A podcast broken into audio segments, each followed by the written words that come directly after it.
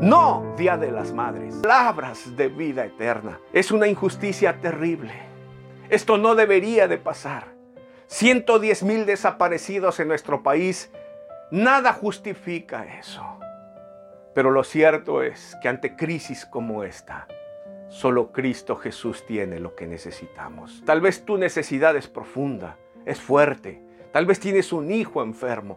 Se fue de la casa, está en la cárcel. Tu hogar se destruye. Tú necesitas a Cristo porque solo Él tiene palabras de vida eterna para ti. Corre a Él también. Recíbelo hoy. Cree en Él y acéptalo como tu Salvador. ¿Quieres hacerlo? Voy a invitarte hoy.